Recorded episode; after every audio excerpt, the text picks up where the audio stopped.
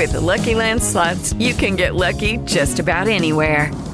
This is your captain speaking. Uh, we've got clear runway and the weather's fine, but we're just going to circle up here a while and uh, get lucky. No, no, nothing like that. It's just these cash prizes add up quick. So I suggest you sit back, keep your tray table upright, and start getting lucky.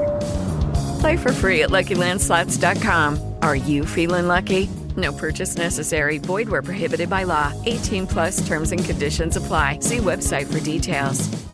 No hay evidencia científica que relacione el consumo de leche con una mayor producción de mocos.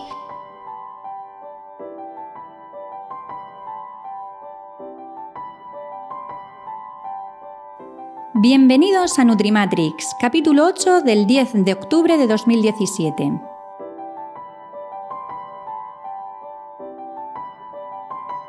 Hola amigos, soy Ángela Manso Asensio, dietista nutricionista y tecnóloga de alimentos, y esto es Nutrimatrix, un podcast quincenal de Milcar FM con consejos sobre nutrición en el que desmontaremos algunos mitos sobre alimentación.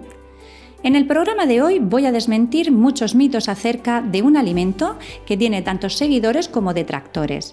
Pero no solo a nivel poblacional, sino también a nivel profesional, ya que no todos los nutricionistas, médicos, enfermeros, en definitiva, el personal sanitario, tiene el mismo criterio a la hora de recomendar su consumo. El alimento del que estoy hablando y que paso a analizar es la leche. ¿Tú eres de los que toman leche o de los que no la toman? Yo te voy a dar una serie de argumentos sobre este tema, sobre todo irán dirigidos a desmentir los bulos que andan por Internet y tú serás al final el que decidas qué haces con este alimento. Te cuento.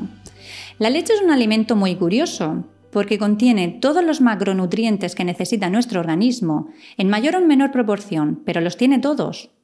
Tiene hidratos de carbono, 4,7 gramos por 100 mililitros, tiene proteínas, 3 gramos por 100 mililitros y tiene grasas, casi 4 gramos los 100 mililitros.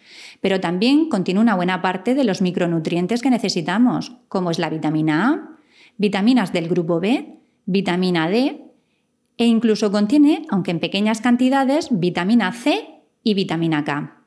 En cuanto a los minerales, la leche es una buena fuente de calcio, ya que en 100 mililitros contienen 124 miligramos de calcio. Con un vaso de leche estamos consumiendo unos 250 miligramos y además este calcio tiene una muy buena biodisponibilidad, es decir, nuestro organismo lo va a absorber y utilizar muy bien. De hecho, el calcio de los productos lácteos en el intestino se absorben estupendamente y su asimilación por los huesos es de las más altas. ¿Qué otros minerales tiene la leche? Tiene fósforo, zinc, selenio, magnesio, un poquito de hierro, entre otros minerales. Es decir, la leche es un alimento muy completo y además es muy beneficiosa para el organismo. Existen muchas revisiones que concluyen que existe una relación eh, inversa entre el consumo de lácteos y padecer diabetes, enfermedades cardiovasculares, síndrome metabólico y algunos tipos de cánceres, como puede ser el de mama y el de colon. Es decir, consumir lácteos es bueno para todas estas patologías, mientras que para el cáncer de próstata existen resultados contradictorios. De hecho, mucha gente se escuda en este tipo de estudios para argumentar en contra de la leche ya que hay estudios que concluyen que el consumo de lácteos aumenta el riesgo de padecer cáncer de próstata, pero también hay otros estudios que dicen lo contrario. Por lo tanto, hasta que no se decante la balanza, no me puedo posicionar si son buenos o son malos. En general, los lácteos parece que son más beneficiosos que, eh, que perjudiciales para la salud. Sabiendo todo lo que nos aporta la leche y los beneficios que producen en la salud, ¿Crees que es imprescindible que este alimento esté presente en nuestra dieta? Y aquí vamos con el primer mito. La leche no es imprescindible en nuestra alimentación. Es un alimento muy interesante que si te sienta bien y te gusta, no dejes de tomarla. Pero se puede realizar una dieta sana y equilibrada sin la leche, a través de una alimentación rica en vegetales, sobre todo los de, origen, los de hoja vegetal, en frutas, en frutos secos, en legumbres, en semillas, en pescado azul pequeño como las sardinas en lata, El calcio, por cierto, se encuentra mayoritariamente en las espinas, más que en la carne del pescado. Por eso hay que comerse los pescaditos pequeños, enteros, no le quites las espinas. Todos estos alimentos contienen calcio. Piensa una cosa. En el mundo existen más personas que no toman leche de las que la toman y tienen muy buena salud ósea. Los veganos, por ejemplo, que son las personas que no toman alimentos de origen eh, animal, gozan de una buena salud no tienen más problemas de osteoporosis que las personas que toman leche. Te doy unos datos que quizá no sepas. Una cucharadita de orégano, de estas que son de café, lo que viene a ser unos 5 gramos, aportan, eh, aporta unos 80 miligramos de calcio. Una cucharadita de cominos aporta unos 46 miligramos de calcio.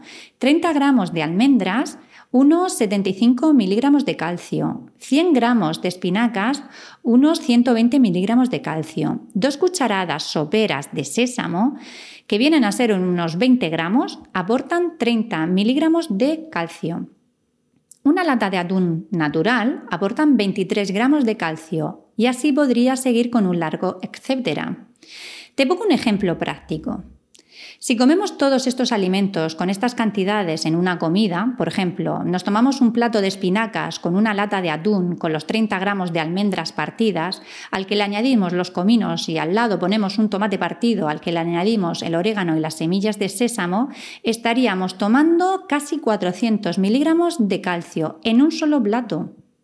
Y es que, y este solo es el primer plato, o sea, todavía quedaría mucha más comida Muchas, muchas más cosas que comer eh, durante el día.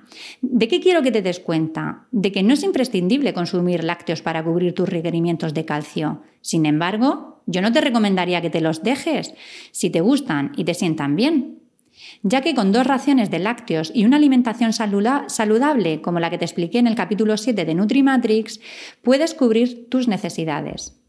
Alguien podría pensar o recordar que el calcio de los alimentos vegetales no se absorbe igual de bien que el calcio que procede de los animales, y tendría razón. La biodisponibilidad del calcio vegetal es menor que la de biodisponibilidad del calcio animal. Sin embargo, nuestro organismo es capaz de aumentar a nivel intestinal la absorción de calcio si detecta que al cuerpo le falta este nutriente. Nuestro cuerpo es un gran regulador tiene varias formas de compensar los excesos o los defectos de este mineral. Uno de los mecanismos que tiene el organismo para regular los niveles de calcio en sangre es a través de la vitamina D. Para absorber bien el calcio por el intestino y que se deposite en los huesos y en los dientes, es imprescindible que en tu organismo haya vitamina D. ¿De dónde obtenemos esta vitamina? Pues del aceite, de los pescados azules como el salmón, de los huevos y sobre todo del sol. Si eres de los que bebes leche, asegúrate que, que, lleva vitamina D en su composición. Si bebes leche entera, no te preocupes, que la leche que estás tomando la lleva. Pero si eres de los que toman leche desnatada, entonces debes mirar el etiquetado nutricional y asegurarte que le han añadido la vitamina D. A las leches desnatadas le han quitado la grasa y con ellas se han llevado las vitaminas liposolubles, ya que estas van disueltas en las grasas. De modo que si quieres beber leche desnatada, asegúrate que lleven vitamina D para que se absorba bien en el calcio, el calcio de los huesos. Ya que y por cierto, te advierto que no todas las leches desnatadas llevan vitamina D en su composición. La mejor manera para conseguir y mantener unos huesos sanos es hacer ejercicio físico y seguir un estilo de vida saludable. Retomemos el tema de leche sí o leche no. Un argumento que utilizan las personas detractoras en el consumo de leche es que somos el único animal que bebe leche después del amamantamiento. Yo si fuera un emoticono, ahora mismo tendría esta cara en la que aparecen los ojos muy grandes como desorbitados, como diciendo, ¿qué me estás contando? ¿Qué les diría yo a estas personas? Chicos, buscaros un argumento un poquito más trabajado ya que también somos los únicos animales que cocinamos con fuego, que escuchamos música cada vez que queremos, que jugamos al tenis, que leemos libros, que vamos al cine, entre muchas otras cosas. Entonces, según vuestra teoría, ¿dejamos de hacer todo esto porque somos los únicos animales capaces de hacerlo? Vamos con el segundo mito sobre la leche. Existen muchos rumores sobre que la leche contiene residuos de medicamentos, antibióticos, hormonas. ¿Esto es cierto? El uso de antibióticos para tratar y prevenir las enfermedades mamarias de las vacas, como la mastitis, durante la lactancia y durante el proceso del ordeñe, es fundamental. Ahora bien, la leche que lleva, llega al consumidor debe estar libre de residuos de medicamentos. Y si no sucede así, mm, las multas son brutales. El Organismo de las Naciones Unidas para la Alimentación y la Agricultura, la FAO, y la Organización Mundial de la Salud, la OMS, son los organismos internacionales que establecen los límites máximos de residuos que se permiten en la leche.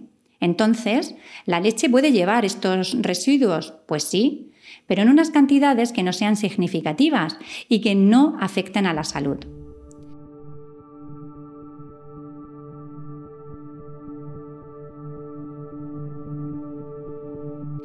Cada año la FDA produce un informe eh, con los resultados obtenidos de los análisis que realizan sobre los residuos de medicamentos en la leche. ¿Sabes qué porcentaje de residuos se obtuvo en el año 2014 en la leche pasteurizada y en los productos lácteos? De 0,000%. En este mismo año, la EFSA, que es la, autoridad, español, eh, perdón, la Autoridad Europea de Seguridad Alimentaria, es decir, aquí en Europa, encontraron que solo el 0,09% de la leche analizada presentaba unas cantidades de antibióticos superiores al límite establecido por la legislación. Además, la presencia de residuos de antibióticos en la leche supone un gran perjuicio para la industria alimentaria, puesto que los antibióticos imposibilitan la, elaboración de productos derivados de la leche, como puede ser el yogur o puede ser el queso, ya que inhiben el desarrollo, digamos, de las bacterias necesarias para su elaboración.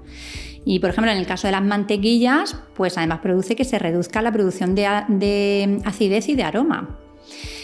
¿Y qué sucede con los pesticidas? Si las vacas comen forrajes que han sido tratados con pesticidas, ¿estos pasan a la leche? Pues sí, pasan a la leche, pero al igual que sucede con los residuos de los medicamentos, los niveles de pesticidas son analizados y están sujetos a unas normas regulatorias para garantizar que no excedan de los niveles aceptables. Otro argumento que se utiliza en detrimento de la leche es que produce mocos. Esto no es cierto. La leche no produce ni mocos ni bronquitis. No hay evidencia científica que relacione el consumo de leche con una mayor producción de mocos. En una revisión realizada en 2005 observaron que cuando se inoculaban a personas con el virus del resfriado común, el consumo de leche no aumentaba la producción de mocos en vías respiratorias. Además, Tal y como apuntan algunos especialistas en la materia como el pediatra Carlos González, si los mocos son un mecanismo de defensa de las vías mm, respiratorias contra las infecciones, se podría considerar una ventaja de la leche más que de una desventaja. ¿Vale? Pero lo que pasa es que, los, sin embargo, varios estudios realizados con grupos placebo han demostrado que no es así, que la leche no produce mucosidad. Espero que con esto, si te eh, apetece tomarte un vasito de leche caliente cuando estés resfriado, que este mito no te frene. Otro argumento en contra de la leche es que se dice que la leche produce osteoporosis. Es cierto que hay algunos estudios que concluyen que la leche produce osteoporosis, sin embargo, hay más de un centenar de estudios que dicen lo contrario. En este caso, parece que la balanza se inclina más a pensar que la leche es más beneficiosa que perjudicial en la salud ósea de las personas. Si eres de las que toman leche, debes saber que es mejor tomar productos fermentados que la propia leche, es decir, es mejor consumir un yogur o kéfir que un vaso de leche, ya que estos productos son probióticos que ayudan a nuestra flora intestinal. Durante la elaboración del yogur se produce una fermentación láctica. Por eso, las personas con intolerancia a la lactosa toleran mejor el yogur que la leche. Las bacterias se encargan de transformar la lactosa de la leche en ácido láctico, mientras que durante la elaboración del kéfir lo que se produce es una doble fermentación. Por un lado, tiene lugar una fermentación láctica, pero también se produce una fermentación alcohólica. Como resultado de esta fermentación se produce un producto que tiene un 1% de alcohol en su composición. Es decir, el kéfir tiene la misma cantidad de alcohol que una cerveza sin alcohol. De modo que las embarazadas y los niños que lo sepan, estos productos no están libres de alcohol. Cuidado. Si eres de los que no toman leche, debes saber que un vaso de soja no equivale a un vaso de leche, ya que tienen menos, eh, proteínas que en su composición. Sin embargo, ambas bebidas contienen más o menos la misma cantidad de calcio y de vitaminas. Para que aportara la misma cantidad de proteínas deberías consumir más cantidad de bebida de soja. O también puedes comer un poquito más de proteínas al día. El kéfir es un buen sustituto de la leche. Si no tomas leche, Recuerda que el kéfir se puede elaborar con agua, no hace falta que sea con leche. Las bebidas de almendra no son una buena fuente de calcio, a menos que estén enriquecidas, y además estas bebidas suelen tener mucho azúcar. Un vaso de bebida de almendra fácilmente puede tener unos 20 gramos de, de azúcar, y la proporción de frutos secos que lleva es más bien pequeña, muy pequeña. Te aconsejo que mires el etiquetado, porque a veces lo que estás tomando es agua con azúcar. ¿Qué cantidad de leche debemos tomar al día? Según la guía del Healthy Eating Plate de la Universidad de Harvard, es de 1 a 2 raciones de leche al día. Mientras que según la guía de la alimentación saludable editado por la Sociedad Española de Nutrición Comunitaria, se puede tomar entre 2 y 4 raciones diarias de leche, según nuestra edad y nuestra situación fisiológica. Muchas veces no tenemos claro a cuánto equivale una ración de lácteos. Toma nota. Una ración láctea equivale a un vaso de leche de 200-250 mililitros. Eh, dos yogures de 125 mililitros cada uno. Equivale también a 80-125 gramos de queso fresco o y también de 40 a 60 gramos de queso curado. Según nuestra edad, ¿cuántas raciones debemos tomar al día?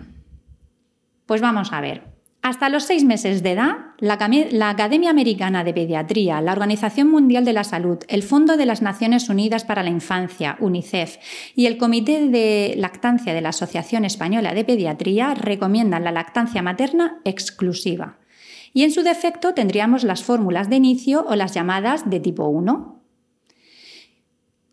De los 6 meses a los 12 eh, meses de edad, es decir, hasta el año, se debería tomar leche de continuación o de tipo 2, si no se continúa con la lactancia materna, que es lo recomendable.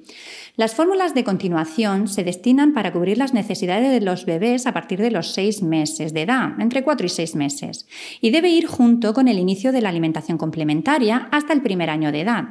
En estas edades el bebé está preparado para comer prácticamente todos los componentes de la dieta. En cuanto a los niños a partir de un año de edad ya pueden tomar leche de vaca.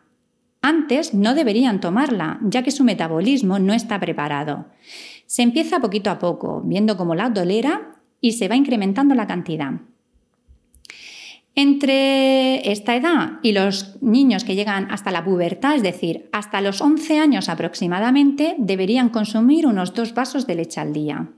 De los 11 años hasta la edad adulta, es decir, durante la adolescencia, eh, durante la adolescencia deberían tomar unos tres vasos diarios de leche. De la edad adulta hasta la menopausia se debería tomar unos dos vasos. La mujer en la menopausia debería incrementar el consumo de leche a tres vasos de leche diarios. El resto de adultos, con dos vasos es suficiente. Bueno, creo que le hemos dado un pequeño repaso al tema de la leche.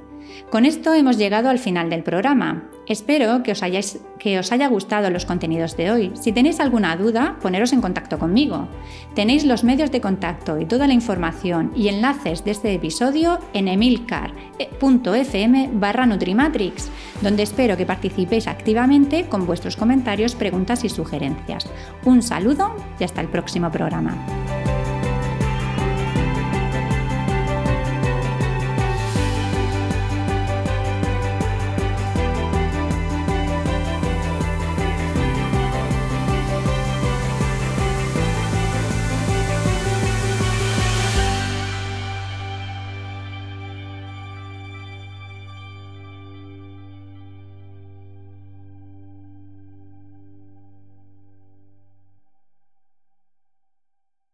Judy was boring. Hello. Then Judy discovered ChumbaCasino.com. It's my little escape. Now Judy's the life of the party. Oh, baby, Mama's bringing home the bacon. Whoa, take it easy, Judy. The Chumba life is for everybody. So go to ChumbaCasino.com and play over 100 casino style games. Join today and play for free for your chance to redeem some serious prizes.